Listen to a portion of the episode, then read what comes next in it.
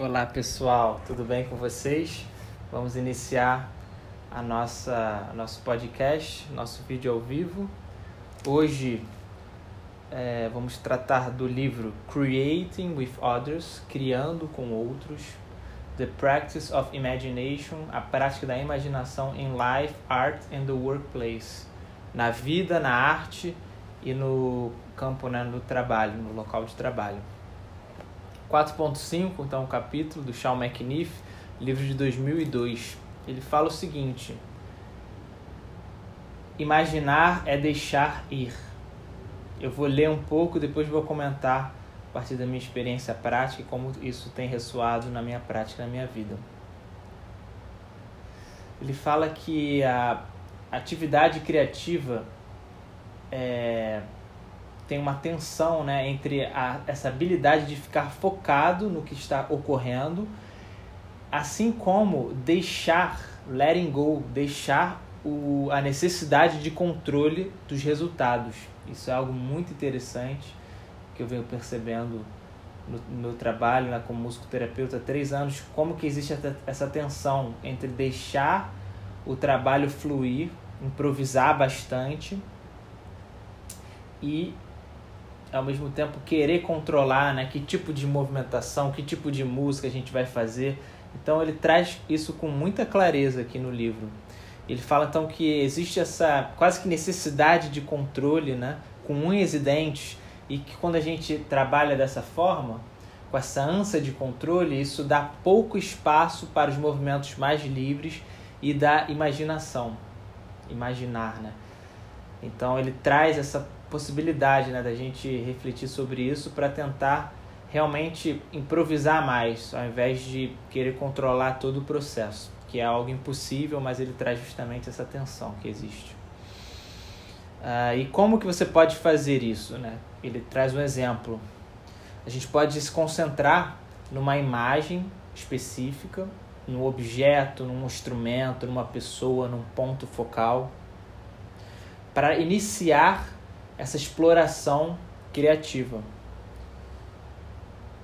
E aí você deve retirar pensamentos que vierem, no sentido de o que, que eu vou alcançar com isso. É focar mais no processo ao invés no resultado. Ele fala: escolha qualquer coisa, uma imagem, um sonho, uma música, uma memória, um sentimento.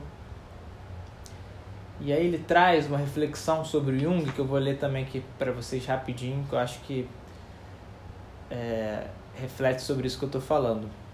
Ele tem um termo que se chama imaginação ativa. E o Jung traz que a gente não deve ficar fixado muito nos resultados, exatamente como ele falou aqui, no processo da imaginação. Deixar realmente as imagens, as sensações, as emoções fluírem de forma mais livre possível. E, e para isso ele continua explicando que a gente deve ter o cuidado para evitar pular de uma música para outra, né, de um movimento para outro e tentar ficar o máximo possível em uma música, em um movimento e esperar até que essa qualidade se modifique por si só. Olha que bonito, né?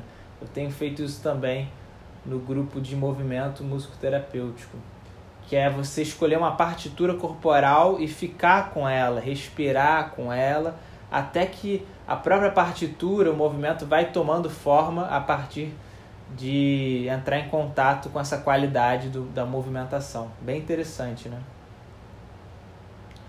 E seguindo, ele fala então que essa percepção criativa nos ajuda em todos os aspectos da nossa vida. Olha só que interessante. E ele fala que meditar então em coisas ordinárias, coisas comuns, nós não só abrem caminhos da imaginação criativa, mas também nos dão um novo significado para o mundo físico. Vamos ficar com isso aqui, com essas ideias centrais. A gente começou a trabalhar então essa questão da imaginação, significa deixar ir, deixar fluir. E isso é bem, né, como eu falei, não é uma coisa fácil, porque justamente existe essa tensão da gente querer controlar né, o máximo possível os resultados e para dar foco na para a imaginação é necessário a gente abrir mão desse resultado específico certo e fechado. É realmente adentrar no, no desconhecido, né? Que a gente não sabe aonde vai dar, a gente sabe como pode ser direcionado, mas o resultado em si ele está aberto para o que vier no momento presente. Então é isso que ele quer nos trazer. E sempre antes de iniciar um processo, o McNiff elabora algumas é, perguntas que eu utilizo também no meu trabalho. Ele faz as seguintes perguntas: o porquê que eu quero fazer isso e como é, será, como terá benefícios para o meu público e para mim como pesquisador, né? O porquê que eu quero fazer isso, como será positivo para mim e para os outros e como que eu vou me beneficiar a partir dessa prática, né? Por que fazer dessa maneira e não de outra? Então ele justamente elabora essas perguntas para a gente pensar no processo, né? Por que, que a gente está escolhendo fazer dessa maneira? Quer dizer, a partir dessa reflexão é que ele acredita que a pesquisa vai se desenrolando de responder essas questões específicas, o porquê que a gente quer fazer e como será útil para a gente e para as pessoas que estão participando. Então é isso, pessoal. Vamos ficar com essa ideia aqui que a imaginação é deixar ir barra fluir. Muito obrigado pela escuta. Até amanhã. Abraços e beijos.